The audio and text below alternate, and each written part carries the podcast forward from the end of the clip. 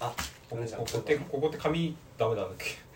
髪は。いいよいいからはい。ちょっと換気扇したんででも。ちょっオッケー分かっいうのとマックス一人かな。まあ二人でもいいか。うん。まあいいや。換気扇つけてれば OK 俺頑張って禁煙す。る灰皿ある。灰皿は換気扇の下にある。明日にある。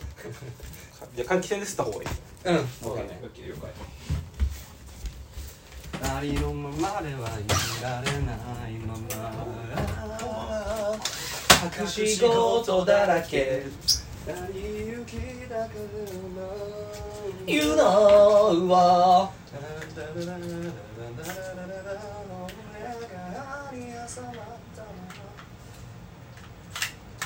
あ成り行き任せの日常だけどそこに僕がいてあなたがいる。このだけでなんで胃がもたれるんだろうね。ナッツなの。もうだから食べ物比喩でしょ歯に挟まるとか胃がもたれるとか。ちょっとよくわかんなくない？あのアニアニメ好きなやつがもうこの歌詞全部かかってるみたいななんかあげてて。胃がもたれ胃がもたれ。曲がりと曲がりはかかってるでしょ？曲がりなりにもと曲がりがかかってるでしょ？曲がりって何？あの間刈りのあーなるほどね。胃がも胃がもたれてく胃が。胃がもたれていくから多分いいいいんだろうな。あの一番との胃がもたれ胃がも。あと米ちゃんあれアイコスだったら吸えるよ。吸える。アイコスはやる。いやもう俺頑張って。ボ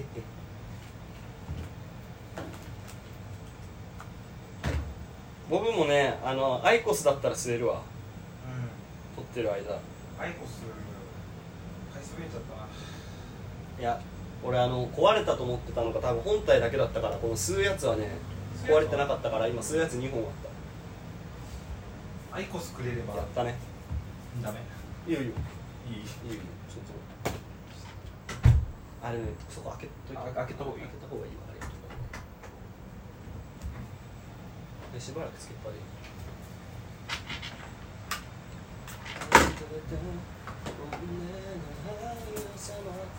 今日話すとしたらさなんかこの前話したなんか2010年代的なものの割と血と汗の時代みたいな話をしたくてで今日エルビス見てきたんだけどめっちゃ血と汗の時代だなと思って。っていう話をしたいのと、あとあのちょっと思い出しただけをアマプラでこの前見たんだけど。あのねそれであの仮面出演があの尾崎世界観と屋敷。だってあれ松井松井大悟だから、うん。あ松井大悟か。松井大悟ってあの最近やってたのあるよね。前田敦子が出てたやつ。あれなんだっけ？ちゃんと一緒に見たの違うわ。なんかひらがな5文字のなんかさ同窓会で死んだ彼女が出てそれが前田敦子でああえーあれそうなの？あれ違う。なんか特報みたいな気がすでなんかそれで初めて、ま、あのあの人の作品見たんだけどでなんか最後なんか、結構地道にこのなんかちょっと幽霊として出てくるみたいな、記憶をみたいな、うん。記憶の場所に行こうみたいな感じなんだけど、最終的になんか敵が現れてなんか人が CG でザジーみたいなの羽が生えてあの火の玉を投げてくるみたいな。そんなの？超 CG 展開が、あ、違うかな松井大悟じゃないかな。でもなあの成田凌とか好きだよねあ違う。成田凌は今泉力也あでも今泉じゃないんだよね絶対そうなんかあれそうそれであれうん。思ったのがなんかニューヨークもさクリープハイプもさ割と2010年代前半からさ、まあ、注目されててさでなんか最近になってあのニューヨークは言わずもがなだけどクリープハイプあの尾崎世界観自体も出数が増えててでなんか最近の曲とかも松井大悟のその映画の主題歌とかも結構 Spotify で再生されてて、うんこの生き残りながら登っていく感じ何なんだろうなっていう話だったよなんかニューヨークの話だったらできそうだなっていう。ニューヨークって2010年前半したって2010年。何何年ぐらい？俺がし初めてニューヨークおもろってなったのが、うん。多分高校1年生とかだから、えっ、とえー、2年目1年目432浪人高3高2高1だから10年前だから12年か、あそうだね。多分あの無限大の三角形があって、うん。えー、と今のコットン。前の名前忘れちゃったけどラフレクラン。ラフレクランとニューヨークとうん。相席スタートが多分トップ3みたいなことやっててへえでなんか西村ひろちょとうん。梅沢な横澤夏子とか、あの世代がなんかちょっと企画でコラボ漫才したりとかでわーってやってて、でなんかまだその嶋佐のモノマネっていうよりかは、うん。あのめっちゃでかいジープ乗ってるやつとか、うん。あのスプリットターンの保育士と出会ったとか、はいあの1000円のコロッケ屋の定食だとか、あのそういうあの有名人じゃなくてなんかあのどっちかっていうと最近のあの家で C 社持ってるやつみたいな、うん。ああいう人をいじってく系の悪意のネタみたいなのやってて、うん。それでこうやってきますあクリープハイプも同時期ぐらいじゃん。2012年とかだと。あの愛の看板違うそう愛の標識と標かあれ大体同時期なの？だこの現象ってなんだろうっていう。あそれぐらいの人たちが今うん、でそれ多分それそうそうそうそう。であのお笑い芸人。まあお笑い芸人はちょっとまた別かもしれないけどクリープハイプの同世代のバンドとかってクリープハイプより売れてってああのでまあフェスのだカナブーンとか、ゲスの極み乙女とかキュウソネコカミとか、うん。キートークとかあれぐらいの世代の人たちってあのガッて上がったから今ちょっと下がり始めてるけど、クリープハイプだけちゃんとその位置を保ったままあの今まで来てるっていう、まあ、それよりだから尾崎世界観がそれこそ芥川賞に候補作になったりとか「あのセブンルール」とか出たりとかか出方としては増えてるむしろ。なんかさ、うん。ねあクリープハイプの話をしていいんだったら、うん。なんかそのもともと売れるのが遅かったじゃん、うんうんうんでなんかあんまりテレビとかもあんあテレビあんま出てないよね。テレビはね1回だけ「M ステ」に出てあんま出ないわけだよね。そうそこであのめっちゃやらかしたのクリープハイあプってえなんでやらかしたの？あの歌詞飛ばすし音程下手じゃんみたいな感想がえツイッターで上がっちゃって。普通に声キモだったね。そうそうそう、へー。反応が声肝あでそうだそうだ。完全にアウェーのままなんか爪痕残したわけでもなく、うん。そのまま「M ステ」には多分それから出てないんで、え確かに。あだからあの、でなあのなんだっけ社会の窓のさ、うん。あのでもどうしてもあんな声しか出せないならあんな声で歌ってるのがかわいそうだからなんとかだから聞いてやろうってさ、バーカみたいなさ、うん。あの声肝系のそうそうそうそうそう。だったよね。そうそうそうドタマどころじゃなかったよ。そうそうそうでもなんかそので露出あんましないで、うん。だから割となんなんていうの？スピッツとかじゃないけどさ、うん。なんかその曲が好きな人がわーっていて、うん。いや目立った別にアニソン主題歌とかドラマ主題歌とかでもなく、まあ、資生堂のやつとかあったけどそうそうそう。だからあの資生堂のやつでテレビ初めて出て、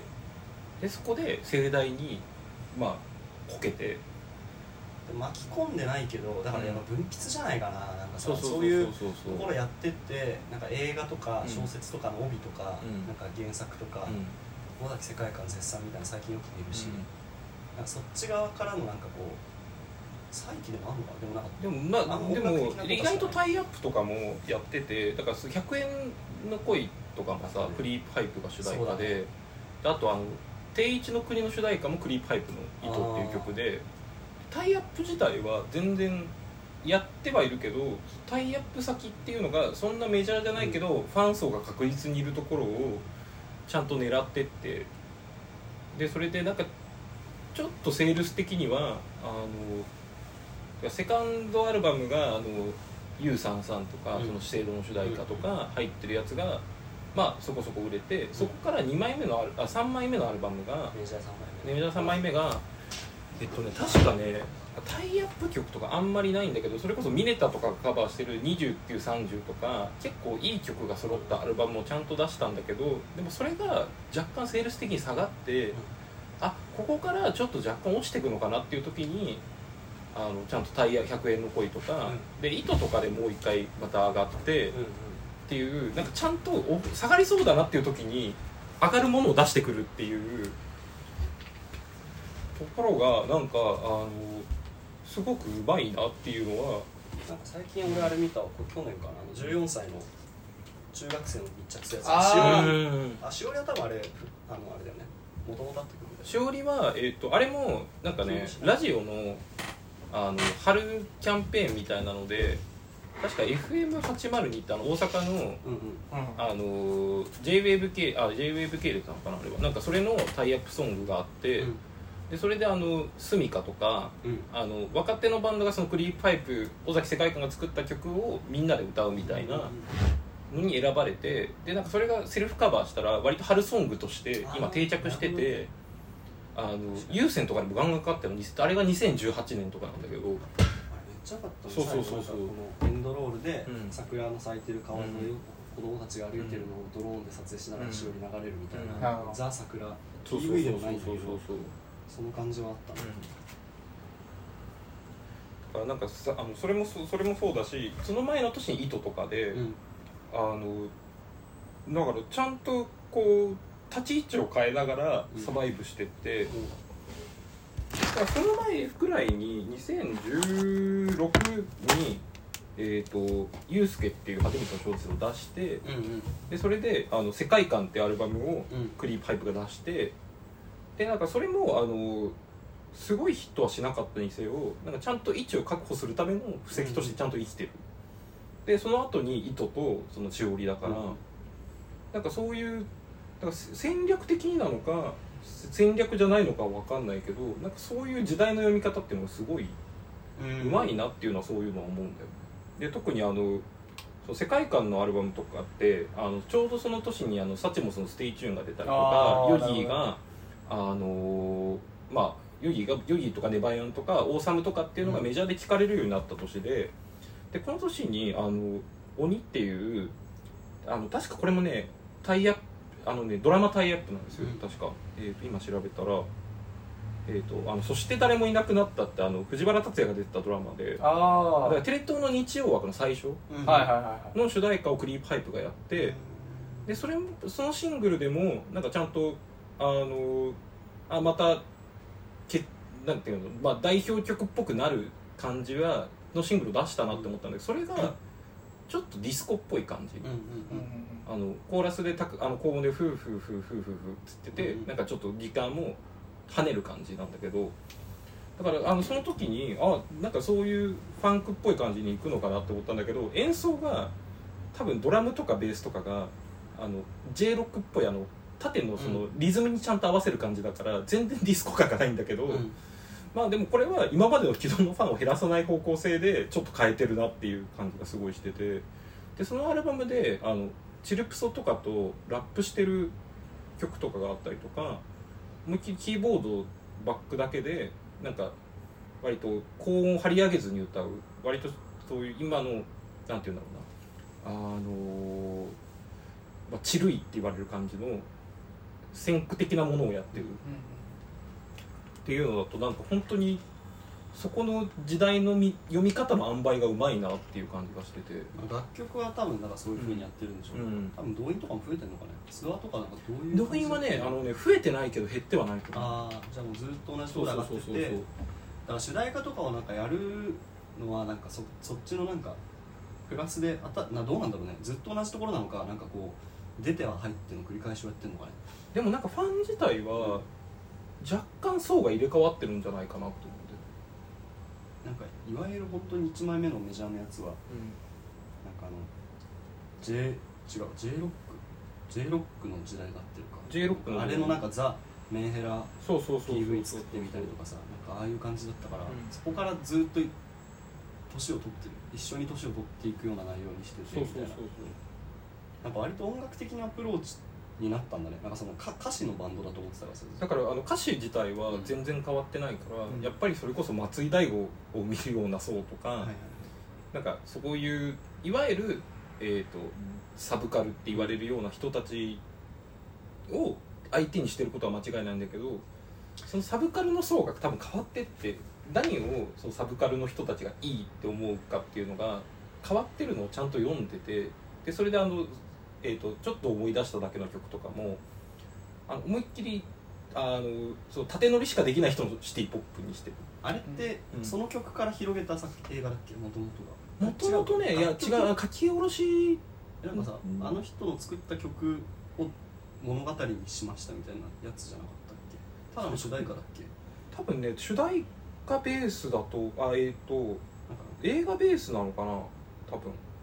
と今。相当あれはなんか尾崎世界観のものっていうイメージが、うん。それが逆になんかその尾崎世界今の尾崎世界観の進化系みたいなもともなんかそういうやつって今いないのかなえでもなんかあのミュージシャンまあ始まりで役者もやってるあー。でもロールモデルにしてるのは俺ぎ実は銀杏のミネタミネタね。いや今ちょっと思った。そうそうそうそう。のミネタまで行くと行き過ぎかなとも思ったしあとうん。もともと抱えてるファンがさちょっとなんかなんかミネタってもうなんかそのさ矢沢じゃないけどさ、うん。もうややってることがもうそその存在自体がもううん。ミュージシャンとしてやってるイメージみたいなパンクみたいな、うんだけどさ尾崎世界観ってもうちょっとプレーンなさなんかこううん。逆になんかその尾崎世界観のちょっと亜種みたいなのが星野源みたいな感じだったりとか今後もしかしたらそうなのかななんかクリープハイプのクリープハイプでクリーピーナッツのリなんか松永とかさ、うん。そういうあれかなとか思ったけど最近あそうまあでも文筆で物語書くってやっぱなかなかないよね、うん。カロリーすごいもんねそうそうそうそう。でなんかあのその塩梅もうまいなって思うのがだからあの松永的なバラエティの出方もうん。してるっちゃしてるけど、そんなバラエティの人ってイメージもついてないし。あれ今セブンルール？セブンルールはね確かもうレギュラーになレギュラーになちょっと前になって若林が抜けてそうそうそう。だからなんかそこの、まあ、ちゃんとバラエティーにも出つつまああの物語も書きつつでなんかこういう映画的な仕事もしながらっていうのがでクリープハイプ自体がさあのそもそも松井大悟とずったっくんってあの、うんえー、と私たちの母とか撮って、うんうんそれに劇中で出演してたりとかというかライブ中にうん私たちの母の撮影を予告なしでしてリアルな反応を撮るみたいな。監督なのかな？なんなんかきっかけがあったんだろうね、うん。それででなんかしかも でもあの人エッセイとか書いてるよね。書いてる書いてそれ読んだことある？読んでないる読んではない。んだよね。だからそうだからちょっと読んでないから、うん。尾崎世界観だけで深掘りするよりかはそうそう。の並びニューヨークでそうそうそう。ニューヨークとかでだからそこのあんまであのなんかちゃんと聞き込んでから行こうかなと思ったんだけど、うん。なんかそれもちょっと違うなって思って。エッセイ書いてると多分なんかあるんだろうね。そうそうそうそうそうそう。ってなったらでちょっとそれを仮説を立てる上で、うん。とあとなんかちょっと面面にしたよね。点点から。そうそうそう。だから面に面の展開であのだからまあクリープハイプのある意味弟あの弟分では決してないとは思うんだけど、同位置にマイヘアイズバットがいてはいはいはいで多分そこの系譜の中にあのサウシードッグって今あのはい。シンデレラボーイで売れてるバンドがいてであのちょっと位相は違うけどあのそのメジャー版としてのバックナンバーがいる。ああバックナンバーがそうそうだねそう。そうそうなんかイメージあるね。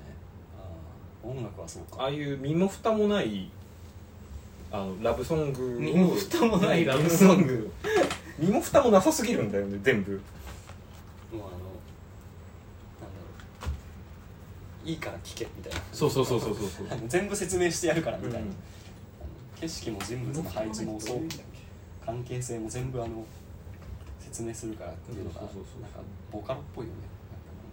あだからボカロあだからボカロを現実面に移したのが クリープハイプとかバックナンバーとかの歌詞だとしたらちょっとわかる気がするうんしかも日常面。だからなんだろうな、そのでも日常の感じがさ、うん。割となんかこうそれこそあの人たちが出て並走してたネバヤンとか、うん。そこら辺の人たちって、なんだろう割とこうスタイルとしてさ、うん。なんか、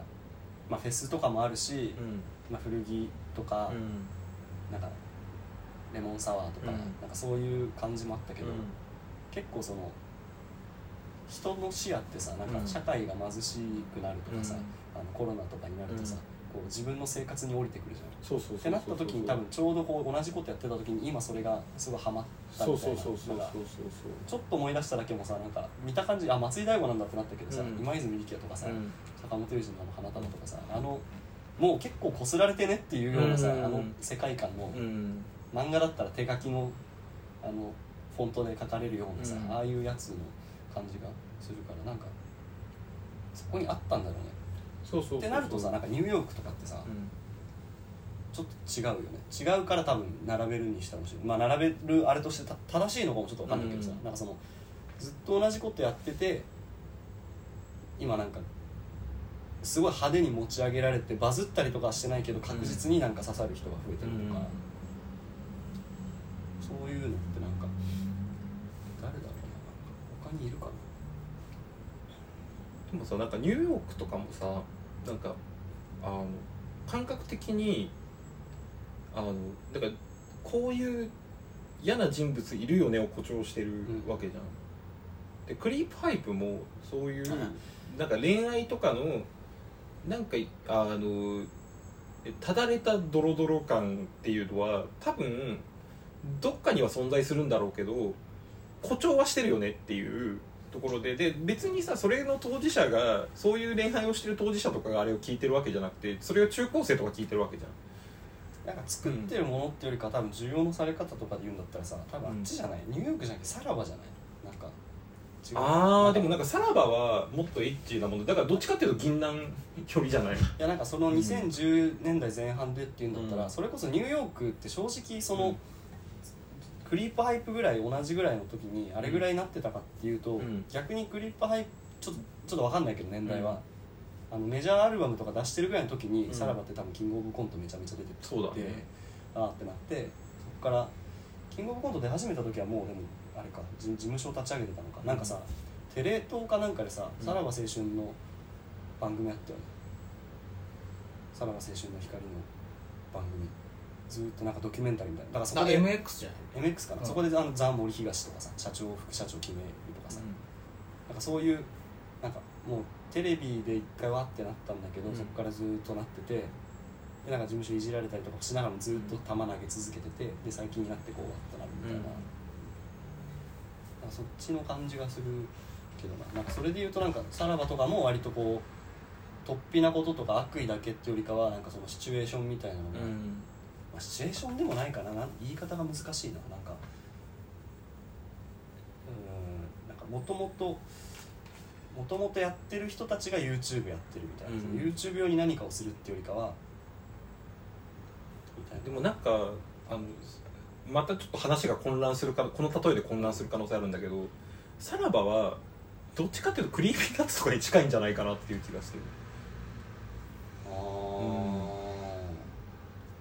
クリーピーナッツさだからあのやっぱりあのあの二人でも成立するしクルー感もあるっていうか。いやなんかさ、さうん。ささらばは割とさ、うん。言ってもなんか自分たちでコントロールしている感じ。うん。自分たちが出てる場所とかはいはいはいはいはい。自分のキャラクターとか。なんかクリーピーナッツって最初わーってなってたのってさ、うん。なんかその音楽とかですごいみたいなフリースタイルダンジョンでわーってなって、うん。でヒット曲出して、うん。そこからなんかバラエティーとか出てる時に、うん。なんかその半分ちょっと操なんかもう渦の中に、メディアの渦に巻き込まれてはいはいはいってはいなんか最近あの三択でさあの、はいはいはい。はい一緒にがあのキムタクと共演して頑張りましょう歌う時みたいな、元日にさんさんま木村拓哉と一緒に共演したぜみたいなのうん。をラジオで報告するみたいな、うん。どうなっちゃうんだろう俺たちみたいな、うん。あのあの感じあがあるからなんかあまあそうだね。コントロールされてない人たちがこうだから結構2010年代それこそなんか、うん。かとかでは余裕だったことだと思うんだけど、うん。今って多分その自分たちでこうしたいと思ってたらできるだろうから、タレントとか芸人とかではあのタイプって最近はもうあんま出てきてない確かにね。からなんか第7世代のうん。みたいなこと言われてた時期があったんじゃないかなっていう気がする。だからそれこそそのいつだったかにさなんかあの、うん。もうバナナマンええわみたいな、うん。とか逆に空気階段頑張れみたいな、うん。ああいうのってやっぱこう成り上がり巻き込まれうん。のロロードだったから、やっぱある程度もうクリーピーナッツ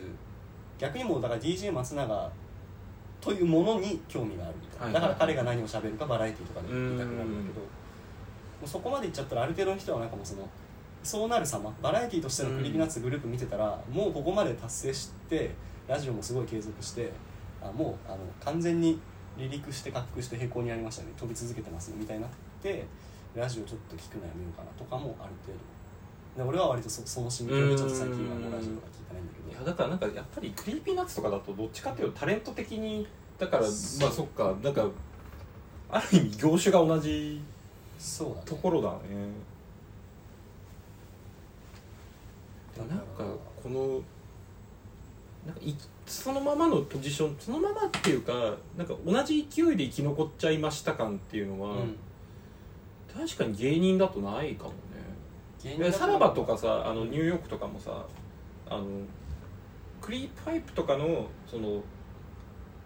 このなんていうんだろうね。変わらなさ位置の変わらなさでいうとどっちもある意味盛り上がりすぎてる。まあそれに比べたらだいぶ盛り上がってんじゃんっていうところもあるじゃん。YouTube とかさ。ニューヨークとかはアベマとかの番組にめっちゃ出ててなんかさらばはもう YouTube の人ある意味パブリックイメージ的には YouTube の人。うんいやなんかニューヨークは多分なんかその今言ったクリーピーナッツみたいな外からのメディアの力にこう巻き込まれて成り上がっていくみたいなことやってたけどニューヨークって多分自分たちでそれを演出するじゃないけど、うん。もう YouTube やりますみたいな、うん。頼ますみたいな、うんちょっとずつ売れてね俺たちみたいな、うん。そのし進捗報告みたいなのを結構いやらしいぐらいにやってって、うん。で今こうなってますよみたいな、うんだから逆にそれがあったからそういうパターンってもう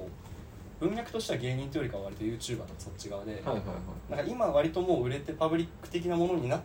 てからじゃあ今何やってるのみたいな時になんか「ラビット!」でオアシス歌うみたいな、うん。ああいうボケみたいなのやってると面白いなみたいなこっから面白くなっていくのかなと。思ったから単純にこう成り上がりだけでゴールを設定してなかったなかったくせにそれをゴールのように見せてたから多分なんか面白いのかなみたいな。だ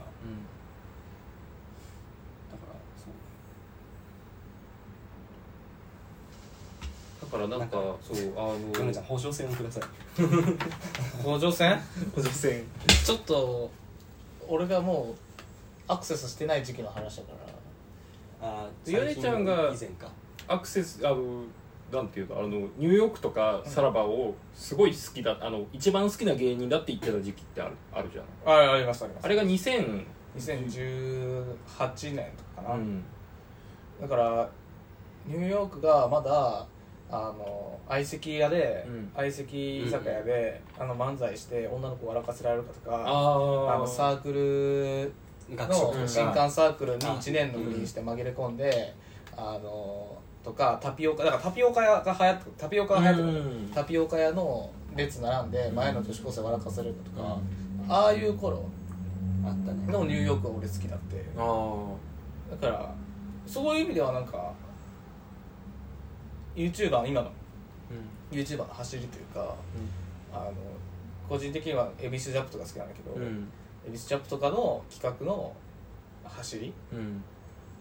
をニューヨークが作ったんじゃないかなっていうあふうには。そうなんだ、うん。エビあまあエビシャップエビスジャップは2020年あのあそっか結構最近だね。そう Tinder1000 人に、うん。あのエッチしようと送ったら一人ぐらい連れる説みたいな。うん。のを多分2019か2020でやってるから、まあ、タレントじゃないから持ち帰り検証とかそうそうそうそうそうそうそうあそうまだそこ23年な。んだよねエビスジャップってだからその前にニューヨークはそういうことやってて。そっかそっか。でなんかああいうこう体当たり系うん。の俺ニューヨークは結構走りなんじゃないかなっていうふうに思っていて。しかもなんかその時ってもうなんか見てる側もタレントとタレント芸人表に出る人たちっていうことだからその線は踏み越えないだろうみたいなそうそうそうそう。安心感もありつつだから昔のなんかフジテレビとかのドッキリが本当なのかやらせなのかみたいなあとこれとでもめちゃめちゃ撮ってる。なんかそうそういうなんかこうそのやらせかドッキリかがわからないみたいな、フィクションで楽しむ時代があって本気じゃないかっつって炎上する時代があってみたいなその先にもうタレントだったらもうある程度あれですよねっていうのその茶番感じゃないけど、はい。それ込みで楽しみましょうみたいな時に多分そういうニューヨークの企画があったからこう一番良かったんだろうねちょちょうどいいというか。なんか今そのクリープハイプが来てなくて、うん。なんか送信ドックとか来てるっていうのは、うん。まあ結構リアルに言うと、まあ、そのライブハウスシーンがなくなったりとか、うん。あとこうすげえこう耳障りのいいイントロを準備できるかみたいなのが結構でかいと思ってて、マイヘアとかは結局ブラジャーのホック外すみたいなうん。のがワンフレーズでバチンとくる曲が一番バズってるんだけど、うんまあソーシードッグとかも「うん。シンデレラ」みたいなさ、うん。あ違かったっけ？俺ね知らないんだそんな感じの曲だ。シンデレラなんか12時を回ってとか、うん。あのフックがあるじゃん、はいはいだからああいうワンフレーズとかがなんかあそこを待って待って待ってみたいな、うん。あのそこまで聴かすみたいな、うん。そのサビ待ってましたみたいな曲の作りをしっかりできるだけど、うん。クリープハイプってそういうのができないから、うん一回なんかちょっとラップシティポップ調に寄ったりとか,、うん。なんか路線が今クリープハイプ結構迷っていて、だからこうまあ言った通りあのさ TBS の昼の夕方のラジオとか尾崎世界観レギュラーそうそうそうそう。だそれででなファン層が入れ替わったっていうのはまさしくそうなんだけど、うん。いわゆるこうよりサブカル層になった、うん。メジャーシーンからよりサブカル層になったっていうのがあるんだけど、なんかもう俺あそこまで行くとうん。もう再浮上できないんじゃないかな。あー。でもなんか個人的な見立ては逆で、うんえっと、あれ迷ってるんじゃなくてあのもうあの歌詞とあの声でクリープハイプって分かるから、うん。何やってもいいみたいなうん。だからあのそういうところに実は今行き着いてるんじゃないかっていう気がしててであの多分ファンなんかよりディープになったっていうよりも新たなファン層とディープな固定客を残したままそのままの位置。だからファンの入れ替わり絶対あるんだけど、うん。ディープなファンは絶対に裏切らないっていうのがあの声とあの歌詞っていうのがあって、でなんかあのクリープハイプの YouTube みあのちょっと思い出しただけを見た次の日ぐらいにうん。バーって見てたんだけど、うん。なんかあのなんそのクリープハイプの何周周年企画で、うん。あのトム・ブラウンとか、うん。あのちゃんとかが、うん。クリープハイプの歌詞を読むっていう、え企画をやってーて、うん。でなんかそんなあのちゃん以外再生数正直回ってなかったんだけど、はいはい。あのあだから多分そこがだから確かねあの詩集をその歌詞歌詞全集みたいなのを尾崎世界観がそれ出したタイミングで、うん。なんかそういうところにフォーカスしてなんかそういう動画見てるとうん。あ確かにこれ誰が読んでもクリープハイプのなんかあの程よくどぎつい歌詞だなっていう。ところがもうすでにあのパブリックイメージ的にもあのなんて言うんだろう。えシグネチャー化してて、うん。だからあのもうあのどんな曲やってもクリープハイプなんだから、うん。あのそれでいいじゃんっていう感じに今なってるんじゃないかなっていう。うーんなるほどね。そうそうそう、あとはでかいと思うわラジオ、うん、ラジオでかいよね。だからずっと割とクリープハイプ多分曲変えながらラジオだけは続けてて。あそうそうそうそう。なんか TBS ラジオでさあの文化人との武田砂鉄とかとのはいはいはい。中にさ尾崎世界観ありますってなってさ、うん。そこでなんかこうそれこそサブカルでもないんだけどうん。ちょっと年齢層で30代とか、うん。ああいうところになんかこうやってることを最新でやってることをちゃんとこううん。下ろして発信できるっていう場を作ったっていうところでなんかラジオが注目されてるの多分なんか噛み合ったとかもあるんじゃないかなまあ、あの番組はどれぐらい聞かれてるかはそうそう。だからなんかささっきそれこそ映画のコメントとか推薦文に大滝世界観が出てくるようになったっていう話もそうだけどさ。なんか程よくそういう文化人との関わりがあって、う。んうんうん。なんかね覚えてるのがあの宮沢明夫とクリープハイプ大滝世界観の対談があったの、へー。だからなんかそこのバランス感覚もうまいなっていうのがあって。であとねあのこれは絶対関係があると思うんだけど、うんあのね尾崎世界観ずっとヤクルトファン公言してるの。はいはいはいはい。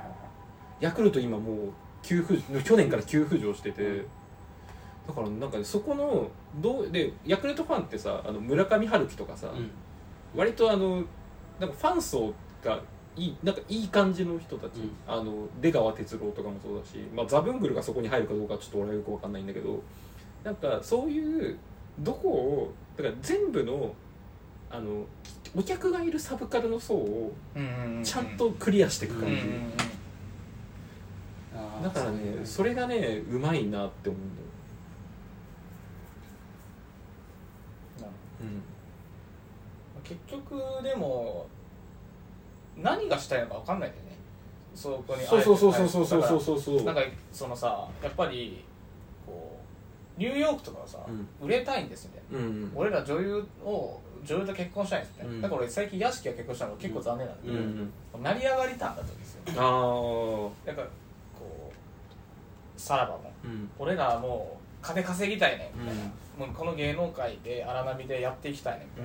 たいな、結局その成り上がり感を応援していたみたいなところがあって、当時のニューヨークとかさらばって、うん。でも今はそのでもそのバンドもそうじゃん。うん。こいつらがどこどこ埋めるのを応援したいとか、うんこいつらが夢叶えるのを応援したいとか,、なんかそういうなんかこうそのカルチャーこそ2010年代っぽいよね。そうそうそうそう。ちょっとずつキャパ広げてえなんか2020年はそれがないの？今だってさ2020ないよ。いだからえ？逆に1曲 TikTok とかでヒットさせて、うん。カット収益なのかな。とかあのというかそのモデルはもう2010年代後半でちょっと飽和してあてそうだからあのそれこそクリープハイプと同世代の、うんえー、とカナブーンとうん。かさっき挙げたようなバンドたちっていうのは、フェスのステージを成り上がるっていうことで、うん。えー、とストーリーを完成させていくっていうのをこれあのあれムジカのあの鹿野淳さんが指摘してたんだけど昔のアーティストはオリコンチャートで1位を取ったりとか、うん。ミリオンセラーを出すとか、うん。そういうのであの CD の売り上げではいはいはい。上がりを決めてたんだけど、あのまだ多分2010年代半ばぐらいって、う YouTube もそんなに、えー、とう売れてる曲の指標じゃなかった。うんでサブスクももちろんまだ普及まあ出始めた頃で普及はしていないって頃で、あのバンドにとって何が指標になったかっていうと、フェスの一番ちっちゃいステージからうん。3番目のステージに行って2番目のステージの鳥をやって、うん。メインステージに行くまでの物語っていうのを、えーとファンが共有してたっていうのがあるんだけど、でもそれってもうあのそういうバンドが上がった後の物語っていうのが紡げなくなっちゃった。っていうのはコロナ前のさ2018年ぐらいの時のメトロックの交番と、うん。コロナが終わった後の交番がもうほとんど同じみたいな、はいそこは完成しちゃってるからファンはある程度もうずっと抱え続けてるから、うん。っていうのがもうその出演できるところのもうもうなんか枠が埋まった感なるほど。そうそうそうそうえじゃあ今の今やってる人たちそうそう。若手バンドって何なを目指してるんですかでしかもバンドじゃなくねそうだからバンドが今すごいしんどいことになってるなって思うのがあのやっぱりその2010年代の、もう本当にコロナキワキワの頃までは、もうネクストクリープハイプみたいなバンドが死ぬほどいたの、はいはいはいはいはい。であのだからそのだから下北沢であのネクストクリープハイプ的な熱狂があったのが時速 36km っていうバンドで、うん。あの本当にマイクかぶりつくように歌って、はいはい高音ボイスで張り上げるみたいなあのなんかマイヘアとあの3本を足して2で割ったみたいな感じのバンドで、うん。あの正直楽曲的な面白さはなかったんだけど、うん。あの盛り上がりで言ったらもうネクストクリープハイプマイヘアですよねみたいなバンドだったのが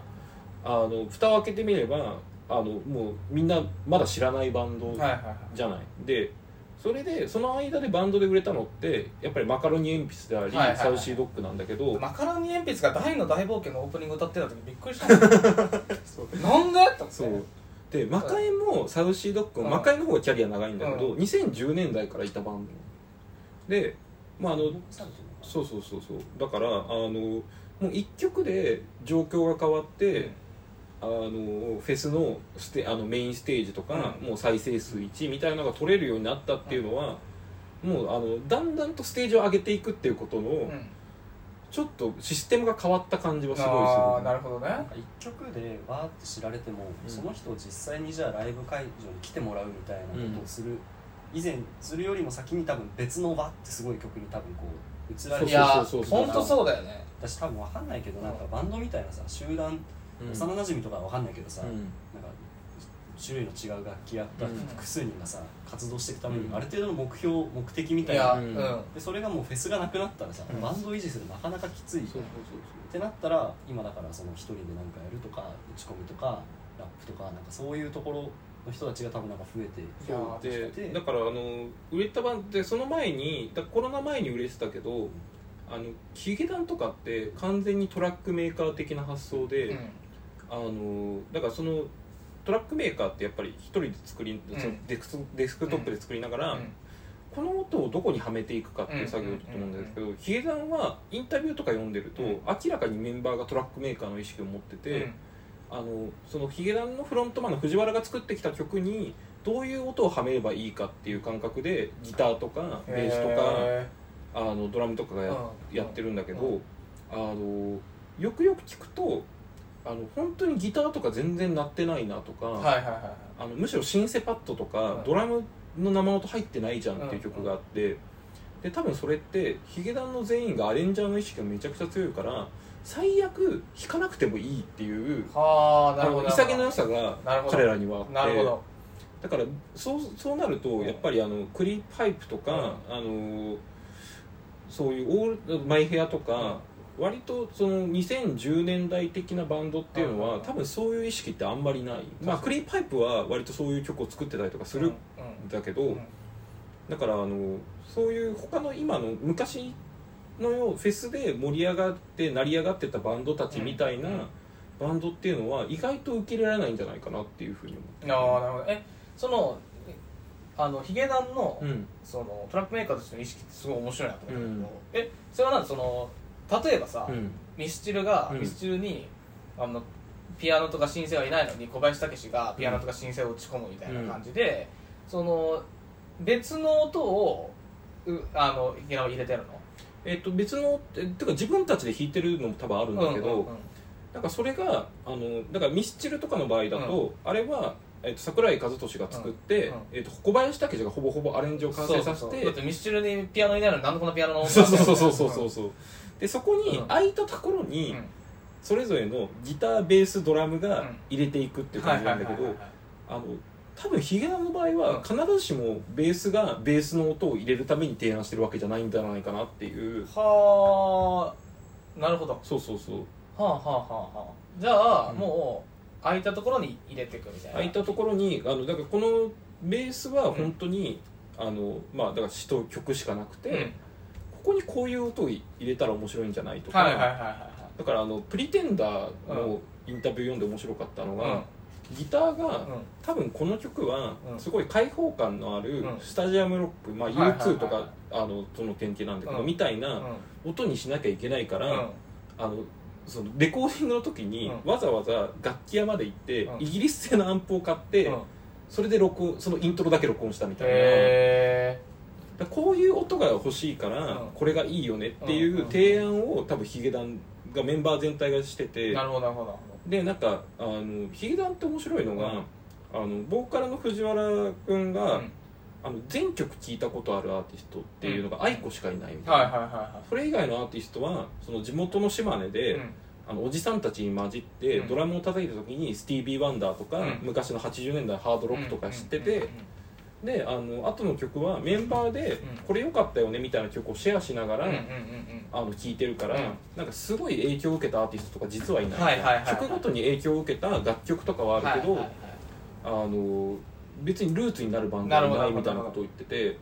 あこれとかすごい面白いっていうじゃあなんかそれがゆえに発想が柔軟というか。そうそうそうそうそう。なるほどなるほど、うん。じゃあ自分たちが持てる持ってるうん。じゃあボーカルギターベースえーっとまあ僕はピアノ、うん。あとドラムうん。以外の武器をこうこういう音が鳴らしたいからっていう逆算で持ってくるってことそうそうそうそうなるほど。なこれまでのバンドは自分たちの武器の中でどういう音を出せるかってことだったんだけどうん。ヒゲダンはそういうなんかこれがこういうのが受けるから新しい武器持ってこようみたいなのが柔軟にやってるあそうそうそうそうそうそう。そういう意味では確かになんか緑茶化とか、うん。ミセスとか、うん。もうヒゲダンぐらいになってもいいと思うんだけど、そうそうそうそう。だからこうやっぱり既存の,、うん。あのバンドシーンみたいなものをちょっと引きずってるバンドだから、うん。あんまりこそうそうそうう。表に行かないってことなのかな。そう。であので多分それの割と走りだったのって、うん。セカオワはいはいはいはいあはいのでセカオワもうん。楽曲ごとに編成が変わってるし、はいはいはい。あのなんかピアノ弾いてねえじゃんとか、うん。ギター弾いてねえじゃんみたいなのがすごいあるわけよ、はあはあはあはであのだから曲によってはそのギターの中人が、あはああのバンジョー弾いてたりとか、うん。三味線弾いてたりとかするし、沙織も必ずしもピアノとかキーボードじゃなくて、うん。アコーディオン弾いてたりとかはいはいいはいやってたやってた。そうそうそう。ん。でなんかそういうなんかアレンジの柔軟性で、うんうんあくまでも4人で曲作ってるんだはいっていうスタンスはあのセカオワが多分走りだったなるほどなるどほどなるほど。でもあのセカオワは正直最新のうん。トレンドっていうのを、うんこうなんて言うんだろう。えっ、とまあ摂取してうん。自分たちの血肉化するうん。能力っていうのが実はヒゲダンより低くて、むしろそうそうそう。だからさハビットで、うん。あ久々にヒゲダン世間に寄せてきたと。そうそうそう。そうそうそうそれまでだってこうなんか高等芸術みたいな音楽をずっとやってたうん。じゃん、だからあでもね、うん。逆で、うん。あのセカオワって、うんどうしても j p o p 的になっちゃうから、あはあはあ。逆に言うとあの世界のポップスシーンから見た今っぽい曲っていうのは全然作れないっていう。まあ、だからドラゴンナイトとかいい線すごいはいはいはいはい。だし、あれはニッキー・ロメロっていうあの、うん。当時のアビーチとかやってた EDM のプロデューサーうん。を入れてるから、あのあれはすごい同時代的だったんだけどはあ。そういう意味で同同時代的な曲っていうのは、うん。あの曲しかないなるほどなるほど。しあのそう寄せたりとかするっていうのは、意外とほらあのメアリーの主題歌の「レイン」とか、はいはいはいはい。っていうのは定期的にその時代に合わせるっていうのでうまくいってきたから、うん。で今回うん。のその「ハビットでうん。TikTok でバズってる、うん。あのループものでうん。割とラップで、うん。あの使える15秒で使えるフレーズがあるっていうのは、んん。んこれマジで本気で売れに来たんだはいっていうのはなるほど。そうそうそう、まあだからそういう売れるために寄せるとか、うん。そのやれることを自分たちの弾ける楽器で限界を決めないみたいなところがあるから、変わらないことをやってってなんかなぜかの失念がずっとあるよねみたいなのが珍しいみたいな,、んか今の話音楽で聞いてて思ったのはさ、うん。キングヌーじゃん。うん。あいつらってさなんかその絶妙中間でもあるしさ。なんかキングヌーってあんまバンドに執着はないけどそうそうでもあのいやでもバンドにね意外と執着あるんだよねバンドにはあるのか。でだからメジャーにないの？あでもなんか解散みたいなのなんか言ってなかった？っ解散？けなんかその何枚で。解散するみたいなの言ってたけどあれは俺正直パフォーマンスであのだからキングヌーって割とその j p o p からのオルタナティブみたいなスタンスでいるけど、うん。めちゃくちゃ j p o p に寄せてると思ってて、えっ、ともうさあのキングヌーって意外と幅曲の幅で言ったらあんまりないわけよ。あの完全にそのルーツっていうのを、そのロバート・グラスパー以降の新しいジャズっていうのに完全に定めててうんその音使いからあんまり逸脱する曲がない。でそれであのサビがあってあのそのフックあのだからそのメ,、まあ、A, A メロ的なものとサビ的なものっていうのを、まあ短いっちゃ短いけどなんかそういう j p o p 的な売りどころっていうのをちゃんと意識して作ってるかうらだからすごいある意味ではものすごい古典的な j p o p に近いあのそう海外の音楽の影響を取り入れて日本のマーケットに合わせるっていう意味では。だからあれか、うん。なんか割とあの今だからそのちょっと戻るけどバンドじゃなくて割とじゃあラップとかさ、うん。そっち側の方で、うん。そういうのって多分消費されるっていうよりかはなんかそのファッションとか見た目とか、スタイルみたいなところでうん。一緒に共有していこうみたいな爆発的なヒットだったりとか、うん。そういうものでなんかあの存続していくっていうよりかは割とそのカルチャーみたいなのを作るみたいなことでやってるっていうところで言うとなんかあこれすげえしなんか見た目だとさ、うん。見た目的にはキングヌーって結構それこそさそそのバンドっぽくないうんだったり、その当時の、うん。でなんかなんならちょっとラップとかのカルチャーのっぽいなんか奇抜さ、なんかわかんないけど同じ箱に入るかわかんないけど、うん。だけどなんかそうそうなんないよね。キングヌー好きって結局なんかこうななんていうのがなんかその彼らのスタイルスタイルスタンスが好きですみたいな、うん。そっち側では確かにないそうそうそうそう。あでもどっちかっていうとそっちなんじゃないかなって気もするね。あマジ？いやなんかあんまりいやキングヌーライブもうしばらく行ってないけどさ。でもキングヌーさドツータップードームやったりとかさうん。あのアリーナやってるけどさあの完全にあのそのまあファンの同年代とか見てるとあこの人たちはキングヌーのファンなんだなって思ってキングヌーの音楽とか新曲とかでこう左右されるファンじゃないってあーなるね。楽曲以外の像がちゃんとそうあるみそうそうたいな感じか。そうそうだから楽曲以外の像でむしろ売ってて楽曲自体はあそのアバンギャルドに思われてるだけでそんなに幅がないっていう意味ではあのヒゲダンとかと絶妙に違ううんのヒゲダンはもう最新の音楽っていうのをキャッチアップしながら血肉化してったりとかあるいはそこからちょっとずらしながらあのなんか難しいことをやってみたりとかっていうところを柔軟にやってるから。うんなんかあのキングヌーみたいにある種固定化された様式美うんのような曲っていうのは全然キゲダンにはない。うん。なんかそれで言うとさ、ちょっとまたさあれだけどさ、うん。さっきあのヒゲダンのあのミックスナッツの話あったけどさ、もうその聴いてる人が歌いたくなるで根付かせるみたいな文化って終わっていくのかね。なんかそのカラオあなんか昔はカラオケにでヒットチャートになるような曲を作れってプロデューサーに言われたみたいなことが j p o p でずっとあったけどさ、もうあでもなんか思うにカラオケ文化と、あの8センチ CD 文化ってすごい密接に関わってて、えー、とそれ90年代って8センチ CD ってあのうんうん短冊サイズのもので、団子三兄弟ですね。あそうそうそうそう、あの必ず一家に俺たちの世代だと一家に一枚ある団子三兄弟のサイズのやつがあるんだけどあれって多分なんだけどそうカラオケでカラオケにみんな行く時にあなんか最新のミスチの曲歌ってるよとか、うん。最新のビーズ歌ってるよって言った帰りになんか CD 屋とかによるとあーなんかちょうどいいサイズカバン帰りのカバンに入れていきやすいみたいなさ、っていうのがまあわかんないです。8000 CD はそれに関係あるからちょっと言ってからあんまりないなと思ったんだけど あの、はいはいはい。カラオケで、うまあ、ある意味これもコンプレックスビジネスに近くて、うん。あいつがカラオケで最新曲歌ってるのに、うん。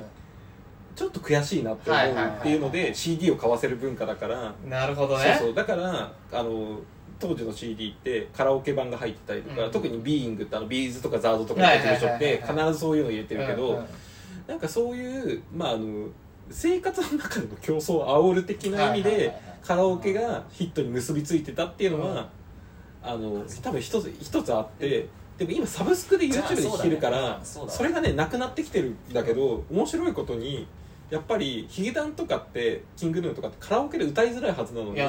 カラオケのチャートは上の方じゃんよだからあれヨネスとかおかしいよねそうそうそうそうヨネスとかカラオケのチャートの上にの方にいるのってマジでおかしいだってそうそう。めちゃくちゃ歌いにくいんだもん。そうそうそうそう。それでもやっぱ歌いたくなるし歌えるようになるのはやっぱ聞き放題だそうそう。何回でも聴けるからだからそうそうそれはあれあともうミーハーもうんいやもうだからうん。さっきうんあのもう CD とカラオケはコンプレックスビジネスっていうのはうん。俺結構あ確かになと思って。なるほどね。そうそうそうそう。そこだからもうカラオケでどうこうではなくなったんだね。勝手に追いついてくるみたいな。だからこれで俺思うんだけど、うん割と日本人の j p o p 的な呪いがうん。これで一気に解き放たれて、やそっちだよあのカラオケで歌いやすいアーティストって今さことごとくさちょっと落ち目っぽくなっちゃってるじゃん生き物係とかも含めて、うん。バックナンバーはそれで生き残ってるのすごいなって思うんだけど、うん。それこそクリーピーナッツとかラップとかもそうそうそうそう。頑張って聞き返せば歌えるからもうそうなってる。そうそうそうそう。入ってるもんねだからこんだけうん、多分なんかカラオカラオケが今中ぶらりんな状態になってるってことでしょうん、そうそうそうそう。箱だけめっちゃあって、うん。でその中に流れるコンテンツはそことまあんまそうそうそう。マッチしてないうん曲ばっかり流行ってて。だって俺 TikTok で流行ってる曲カラオケで歌おうと思って歌えないもん。シルブプレジデントとか歌えない、知ってる箇所もめっちゃ限定されるしそうそう。あの見るっていうか見る点って何とかも歌えないもん、うん。あだからなんかそれがあのダンスにどんどん寄ってってるんじゃないかなって。まあ確かにね。あー。それはある。そうそうそうそう、うん。確かに。いやでもしかもでもダンスもさなんかもうもう学校教育に取り込まれてるとかだから、うん。なんかそこ同じだよねきっと。だから放課後カラオケ行く感覚で多分放課後カラオケって文化はまだ廃れてないとは分かんないけど、うん。あの思うんだけど、うん。あのいや確かに放課後 TikTok 撮るみたいなのはあそうだねであると思うでこの時点でメロディーから解放されてるわけですよ。はあなるほどなるほど。そうそうそう。だから意外とそうーできること増えてるじゃん。そうそうそうそうそうそう。できること増えてるしアーティストにとっては実はそれすごい幸せな状況なんじゃないかなっていう。この前の『アメトーーク』スペシャルでまた踊り踊れない芸人になってさ、うんなんかもう悲しくなってる。なんかもううん広瀬香美のあのやってたの。はいはいもう本当にもう意味が分かんないだろうね、うん。今の子たち見ててだからあのー、あれだよね。その要するに踊れる曲踊れない曲。うん。でも俺らって世代的にまだ嵐とかうん。AKB とかだったから気持ちいいその A メロ B メロサビみたいな、そういう気持ちいいなんかこううんポップスのセオリーをくれって思っちゃう。だから今そのそれがない、うん。わあこのサビ気持ちいいみたいな、うん。がないのが多いかもしくはもう最初から気持ちいいみたいなずっと気持ちいい。でそれのリフレイングの回数が多い、うんメロディー一番二番聞いてくんないもん今の子たちって、そう。うん。だからもうその感覚がすげえ短い。だから強制的に A メロ B メロを聞く機会っていうのが主題歌になってるんじゃないうん。あーでもそうでそうかな。そうかなって。なんかねでも A メロ B メロなんかって、もう法はやり尽くされちゃっうんてるから、もうやる必要ないなってずっと思っててでだけどあの生き物係とかバックナンバーとかあとファン的なものであのこうどれだけ形態が変わろうと反復され続けてるわけじゃん、うん。だからなんかその時その頃ってすごい日本の j p o p 聴いてしんどいなって思う時がうん。いっぱいあったけど今の j p o p の方が聴いててなんかああこれ面白いなみたいなのがすごい多いっていうのは、うんなんかそれはねすごくいいことなんじゃないかなって思ってるんだよね。ででもうさそれ A メロ B メロサビが気持ちいいなって曲はさもうサブスクで昔の曲聴けばさ。いやそうそうだよ。そうそうそうそう。なんだよな。嵐とかめっちゃ聞いてるさそうそうそう。 Love so sweet とか気持ちいいなってなるじゃんそれは。イントロなった時のね、そうそうそう。確かにだからそれがもう自分たちがノスタルジー人間になってる。なっていくっていう過程なのかもしれない。ジャニーズも、 Snow Man と SixTONES の最初の曲って、そん。な j p o p っぽくないと思うそうだね。あのランパンパンとか、うん。 SixTONES とかの、うん。あの確実に昔のジャニーズよりも多分踊って楽しいんいや多い、うんでやっぱキンプリはやっぱり昔のジャニーズだよ。シンミラーガールとかうん。なんかもうキンプリの曲ばっかり聴いちゃう俺。うん。ああだからそう金あのまあだからさあのストーンズは1曲目 YOSHIKI うん。だったからさ、まあある意味こうなんてちょっとシンフォニックというか、うんうん。大行なサビうんの感じとかっていうのはなんかちょっと前の k p o p っぽいなっていう、東方神起とかの時はい代の、はいはいって聞いてて思ったんだけどわかるわかる。あのスノーマンってうん。思いっきりあのファーストシングルから、えー、と現行の k p o p に寄せようとしてる感じがすごいあってであの結果的にスノーマンってそういうなんかあのちゃんと新しいことでビジュアル的にも映えるサウンドっていうのをやってるから、スノーマンの方が人気あるかなのはなんとなく分かるわかる。そう。やっぱもうあのさっきちょっと冒頭話したけどやっぱ、おそ松さんの「ブラザービートとかめっちゃいいもんね、うんちゃいいしあれサビがめっちゃだったけどサビまでも楽しいよね。だからそれこそ j p o p っぽくないよね。そうそうなんかねいろんな音が入ってるのよく聞くと、うんうんなんかもういもうなんかパーフェみたいな曲うで、んいやだからパフェみたいな曲っていうのが今すごい多いいや多い。もうずーっとずーっと味濃いもの食わされてるみたいなそうそうそう。ちょっとなんかあれはなんだだからメロディーはリズムが違う。なんか藤井風とかさ、ミックスマスターもそうだしさ星野源とかもなんかそのちょっと2番になるとそうずらしに来るっていう。うそそのずーっとなんかこう欲望のスイッチこうやって押さえてるみたいな、うん。なんかこうこれまでの曲ってこう振りがあってオチがあって振りがあってオチがあってみたいな感じだったよでもなんかこうずーっと気持ちいいボタンをずーっと押されてるみたいな。曲が多い、だからあれじゃない？なんかあのヒゲダンでもさプリテンダーの時ってまだそういうのなかったよね。なんかフリプリテンダーってあれ典型的な j p o p の曲で、A メロ B メロサビ、うん。A メロ B メロサビ、感想、そうだよね。ラッサビだから、カラオケで1番歌ったらもう2番ええわってなってそうそうそうそう同じやしと思って。だから歌ってる楽しくないみたいな。あとプリテンダー一番気持ちいいとか最初に来るから。そうそうそうもうあ早く来たい早く来たいみたいな。あもうあのメロディー聞きたいみたいな。もうあのおあれあいつらあのあーニャンコスターみたいな。ニャンコスター状態になってるあのサビちょうだい早くあれが聞きたいみたいな。したくなってる俺がいるみたいな。そういうねそう。曲聴いてて振り落ち意識する感じすごいよね。だからもう、うん本当に選んでるよね。そうそうだけどなんかあのプリテンダー初めて聞いた時うん。に、あこういう曲ってもう廃れてくんだろうなって俺思った記憶が、いや思った。なんかなんか本当に。だからあのだからサビがさ韻を踏みながらの A メロでさ、うん。あれはまあミスチルメソッドでさ、であのサビのちょっとスローダウンした「チャッチャッチャッチャ」みたいな感じってちょっとスピッツっぽさもあって、でなんか本当にその90年代の j p o p を、うん。のあのエモーショナルな感じっていうのを全部載せしましたみたいなことを、あのまあそれまで割と R&B とかあのファンクとかっていうのを j p o p 的にやってたバンドがやったっていうのはもうこの人たちは曲をパーツとして捉えてるんだっていう感じになってあこれでもう j p o p 的な曲ってなくなるんだろうなって思った記憶があって、うんで案の定その次の年の「ILOVE」とかっていうのはうんえっとまあ、基本的にサビとか同じフレーズっていうのをアレンジを変えながらやっていく曲で、あれ本当にヒゲダンの真骨頂みたいな曲なんだけど、そっからもうじゃあそう。そうああなってるそうそうそうそうそう。そうそうだよね。だからなんかそヒゲダンのプリテンダーが j p o p を終わらせたんじゃないかなっていうふうに俺は思ってるすごいプリテンダー何年？プリテンダー2019なんですよ。ああいいね。そう。ああすごくいいそうそうそうそうそう。こそう なるほどね。だから2010年代は遠くなりにけりという話でよろしいんじゃないでしょうか、う んクリカークから始まってね。うん。2000ちょっとあっちあっちこっち行ったけどまあ確かに。そうそうそう。だね。まあいいじゃない。あのどこ聞いても同じじゃないっていうのはね。確かに確かに